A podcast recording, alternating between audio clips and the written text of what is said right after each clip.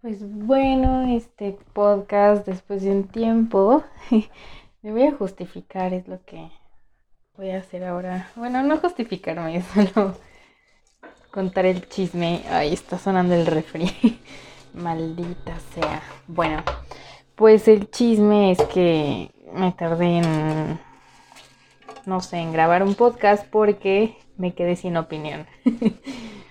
no sé cómo explicarlo no tenía que opinar.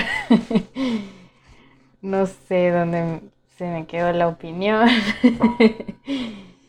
y qué duro, ¿no? Qué duro debe ser la gente que vive de dar su opinión.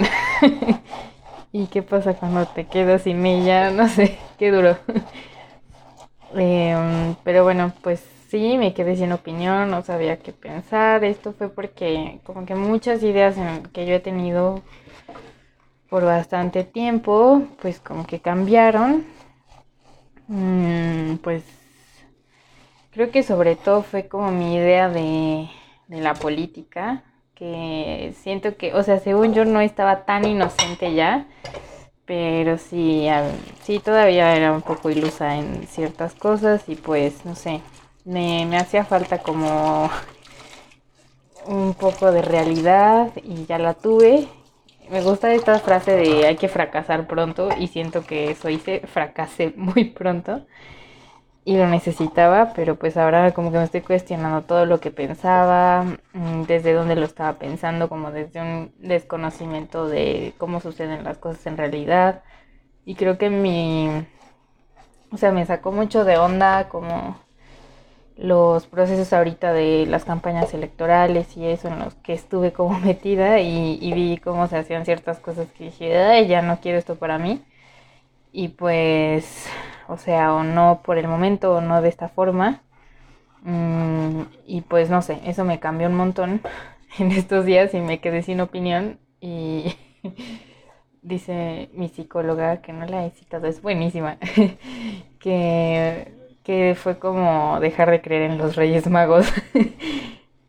y así me siento, o sea, estoy en... Sí, pues, estuvo fuerte.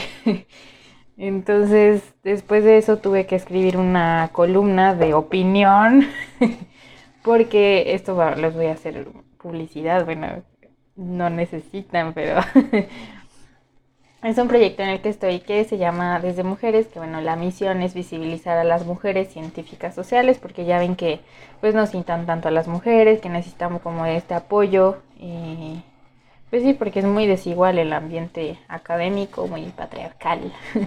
Entonces se hace esta iniciativa que está padrísima y escribí, me tocaba escribir mi, mi columna que es cada dos meses y la pasada no le escribí porque no tenía una agenda y se me fue. Y después vi ya, ya iba a ser casi la otra, o sea, no sé ni en qué día vivo, he intentado tener un bullet journal y hacerlo yo misma, pero no, no, no puedo, o sea, no, no, me falta mucha estructura para poder hacer yo como mi propia agenda y así, no pude. Entonces ya me compré una, pero como en que fue en marzo, eh, abril, en abril, en abril me compré una que empecé a usar bien bien en mayo.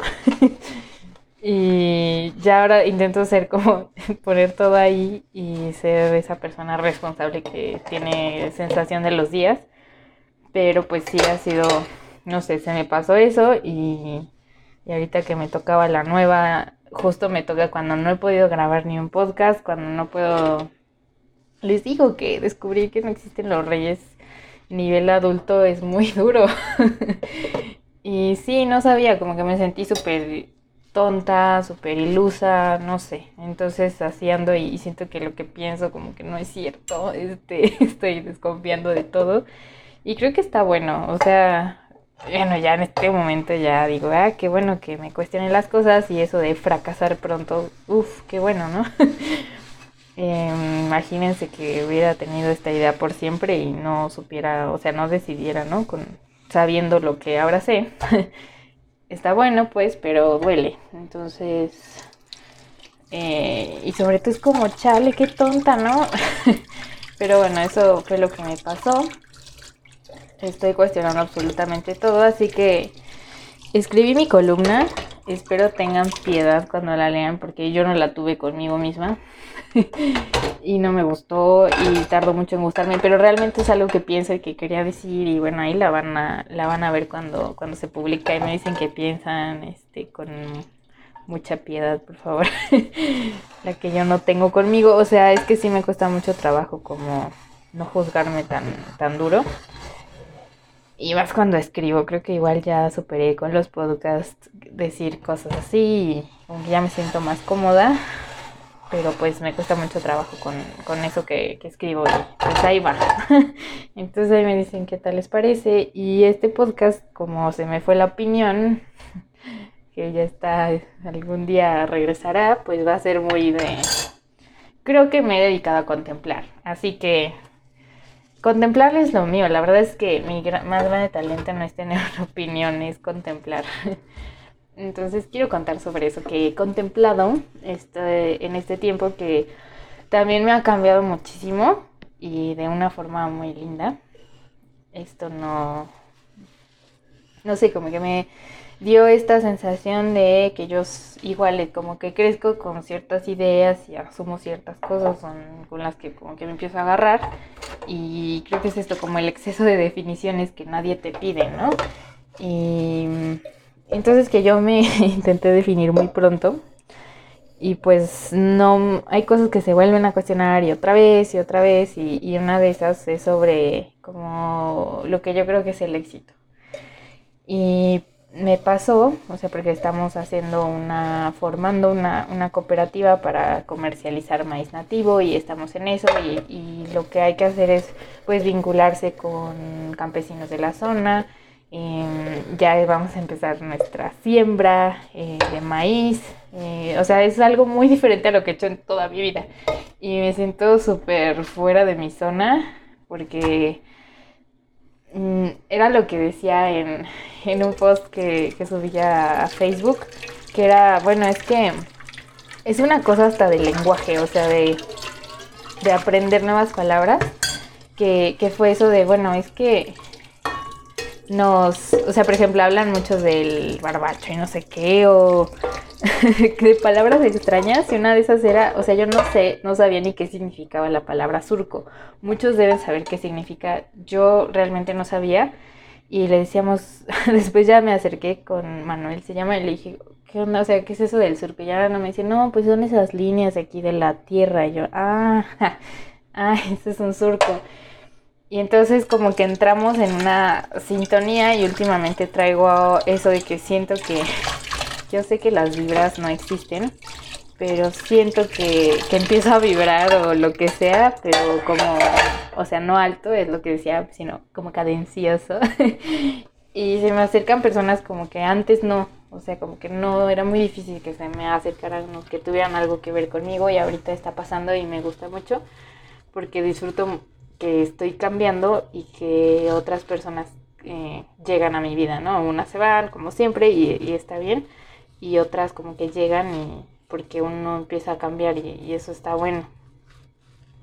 Y entonces en esto pues les, o sea, primero fuimos al, al terreno en, donde vamos, a, las parcelas donde vamos a, a sembrar y que aprendimos la palabra surco y nos contaban que bueno, que los esos terrenos pues vienen de un ejido, o sea, como de los ejidos comunales y que esos ejidos que están ahí en Tepojaco, para quienes vivimos en Izcali, creemos que no hay lugares en Izcali donde se siembra y no sí, o sea, esto tiene como desde antes de la revolución y, y que la revolución vino a ser justo los, los ejidos comunales y cuentan cómo, o sea, yo todo esto lo he leído y nunca es que está muy fuerte, ¿no? Como lo leemos, pero nunca realmente nos relacionamos con eso. Y por eso no se vuelve parte de nosotros eso que aprendemos, ¿no?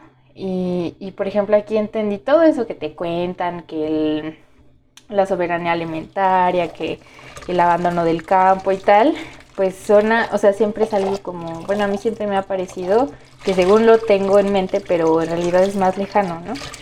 Eh, porque no lo estamos viviendo día a día. Y, entonces me empezaron a llegar esas cosas de, ah, sí es cierto, y ya sí es cierto eso también, porque nos contaban que, bueno, eran ejidos comunales y que pues después empezaron a, hacía que cada quien se subiera su, su terreno después de la, la, revolución que había sido como una batalla ganada. Y, y, entonces lo que estaba pasando ahorita es que la gente ya no siembra. Y porque tenemos como esa idea de progreso que los hijos de los ejidatarios, etcétera, empezaron a a irse de esos lugares, a venderlos, a vender los terrenos y se empezaron a construir casas y se empezaron a construir otras cosas. Entonces, pues era lo que nos mencionaban ellos, Manuel y su papá, que, que era esto de, o sea, no, o sea, porque no toman la tierra como lo que es, ¿no? Decían, nosotros amamos la tierra y, y esto es parte de nosotros porque estos terrenos son de los abuelos, de, del abuelo de Manuel, o sea, es algo que lleva muchos años y es una y es una tradición y es algo, esto siempre va a ser nuestro, ¿no? Como el producto de esta tierra es nuestro y, y por qué no podríamos, o sea, si vamos a hacer otras cosas o si alguien quiere dedicarse a otra cosa, como mantener esto que es nuestro. Y, y, lo empecé a ver eso como una resistencia, ¿no? Que, que sembrar la tierra, eh, pues, o sea, como desde lo que empecé a ver, pues sí es una resistencia porque toda la lógica alrededor del éxito, de lo que es valioso, de lo que está bien hacerse, de lo que esperamos de nosotros, es fuera de eso, ¿no? Y que tenemos otros, otros discursos, entonces cuando, digamos, los hijos se van a estudiar a la universidad y tal, pues ya no tienen esos valores, ¿no? Y ya no tienen esas mismas visiones y, y es lo que se crea pues alrededor de las ciudades y de los centros de consumo y, y de todo lo que vemos, ¿no? En general, que, que, el éxito también pues son hábitos de consumo y cosas más pues superficiales de lo que yo creía, que, que yo soy así, ¿no? Yo obvio pienso esas cosas. Eh, no es que esté alejada, sino que esto sí me puso mucho a decir, ay, o sea, según me lo cuestiono, pero no es cierto, o sea, no desde aquí. Y no sé, me dejó como esas, esas lecciones que yo no veía como tal y, sentir que resistir también es trabajar la tierra. Y, y dentro de eso que estas cosas suenan como muy lógicas, muy, muy como causa-efecto, este, esto pasa y, la tierra y tal. Em, y como, bueno, el gobierno pues también ha... Eh, tenido otras prioridades, todos los abusos del gobierno que, conocemos, el, no sé, como que me empezó a, a, mover mucho esto. Y después eh, de, como de este encuentro, de saber, de conocer el, el, lugar en donde vamos a sembrar, después de ahí fuimos a un intercambio de semillas, que no he podido dejar de hablar de este intercambio.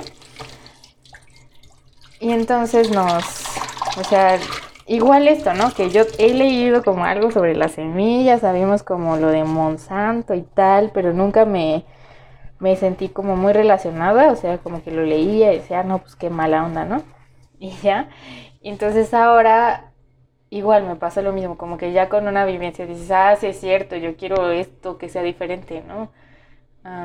Y, y, y desde cambiar la lógica, desde esto que dijo como las versiones del éxito, ¿no?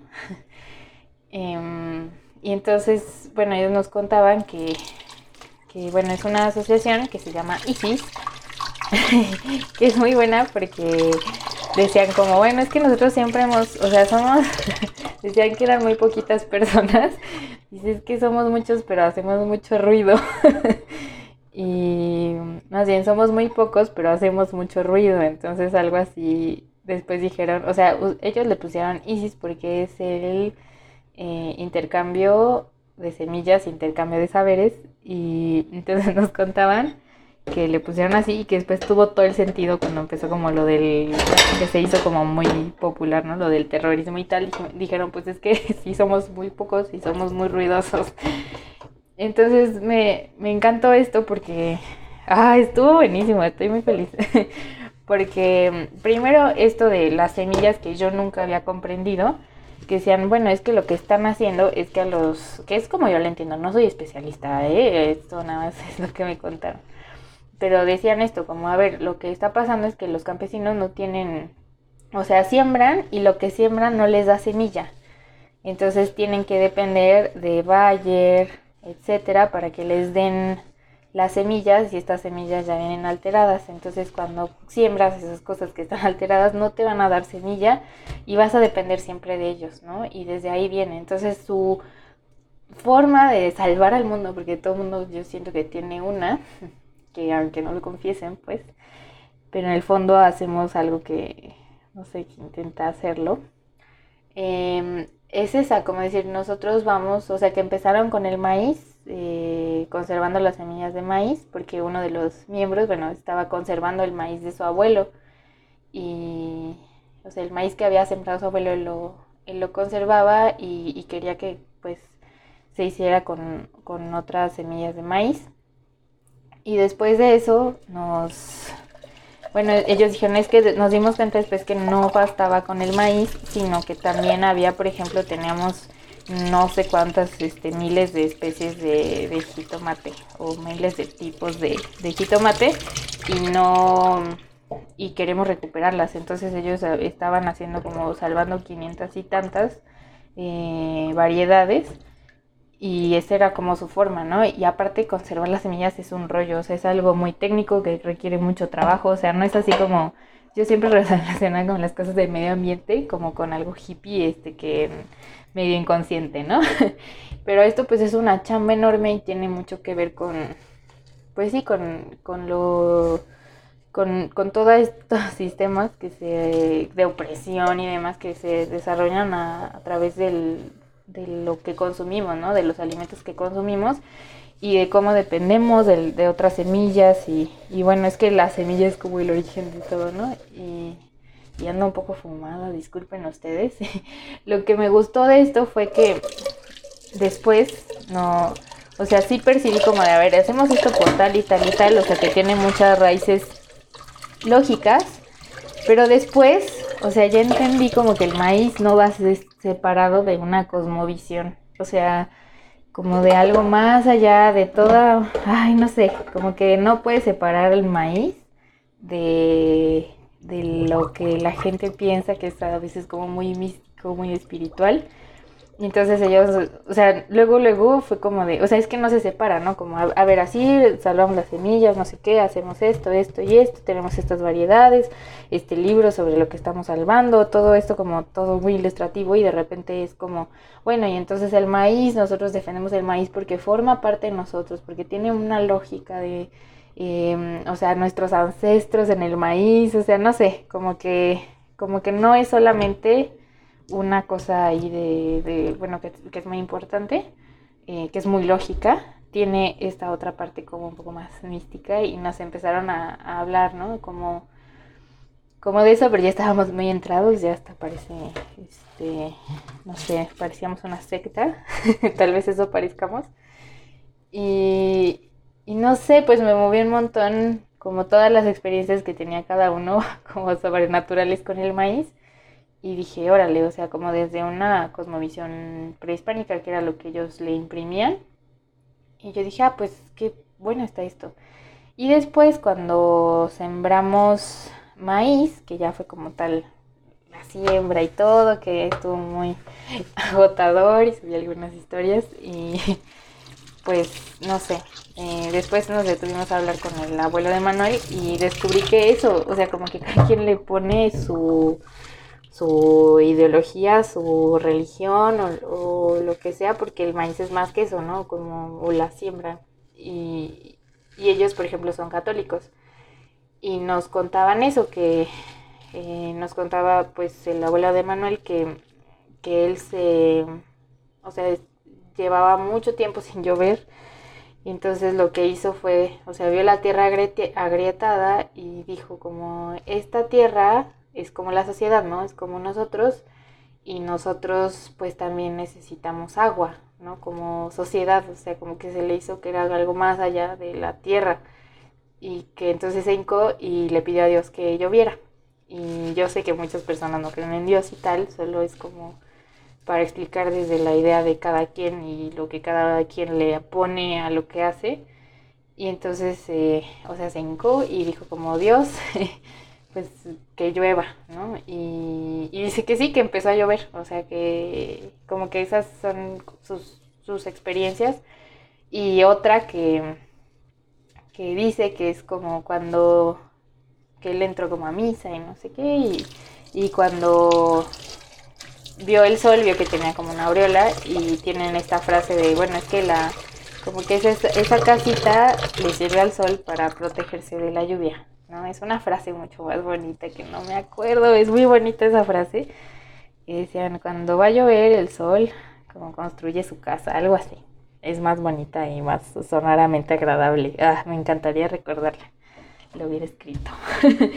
y entonces, pues eso, decía que, que después de eso que les dijo, o sea, que el sol se cubre porque va a llover con esa aureola, em, empezó a llover después de, que dijo eso, ¿no? Entonces es como su forma de, como de sentir el, el clima y de relacionarlo. O la otra es que, bueno, nos contaba, ¿no? Que en la Biblia, pues cuando fue lo del, cuando es lo del arca de Noé y tal, y empieza a llover, eh, que es una lluvia, ¿no? Como interminable. Después sale el arco iris, que el arco iris es como, como hacer la paz, ¿no? De Dios con, con los seres humanos. Y, y entonces él dice, bueno, es que eso en realidad pasa, ¿no? Cuando sale el arco iris es porque ya hay una tregua, ¿no? y ya va a dejar de llover, o sea, tan fuerte. Entonces, como que todo mundo le imprime algo, o sea, al, al, maíz o bueno, a lo que a lo que siembra y no sé, se me hizo súper bueno. Y no sé, también cuestionado lo que lo que pienso que es la vida o que tiene que ser y que hay otras cosas porque después en ese intercambio de semillas era para eh, una que sería una, era una inauguración de, de, un huerto orgánico de unas chicas que, pues así citadinas como nosotros, que después, eh, a raíz de la pandemia y tal, pues a, una de ellas la corren de su trabajo y le preguntamos como de, oye, ¿qué pasó? Este, pues, ¿quieres volver? Así dijo, no, o sea, suena mal, pero la, la pandemia me ayudó a hacer esto y a saber que yo me quiero dedicar a, a este huerto y, y hacer esto y yo ya no volvería a una oficina en mi vida, ¿no? Dijo eso. Entonces a mí me movió mucho porque dije, órale, pues es que nos dijeron siempre que eso era el éxito, ¿no? Y, y ella lo tenía y, y, eso y no era lo que quería. Entonces, no sé, me sonó muy bueno. O luego otra chica que, bueno, son hermanas que, que tienen el huerto. Y entonces ya decía, no, pues yo estudié economía, pero si a mí me preguntaban de niña qué quería ser de grande, pues yo decía que quería ser jardinera. Y pues al final eso es, ¿no? Como eso terminó siendo de alguna forma. Y, digamos que dejó la economía o por el momento y está haciendo esto, ¿no? Que es algo que le llena mucho y que pues después dijeron, no, pues es que tenemos un lugar en donde podemos sembrar, pues hay que sembrar. Y, y pues lo empezaron a hacer y no sé, está buenísimo, estoy muy emocionada. Les digo que no tengo tantas opiniones, sino que más bien me he dedicado a contemplar eh, no sé hacia dónde va a llevar o llevo este podcast, pero pues es lo que tengo por decir hasta ahora. Sentí que no tenía nada que decir, tal vez no que opinar, pero tal vez sí que decir. Y pues no sé, espero que algo de esto les haya cuestionado o, no sé, por lo menos entretenido. Y, y pues eso, nos vemos en el próximo podcast, si terminé de lavar los trastes. y espero subir episodios más seguido.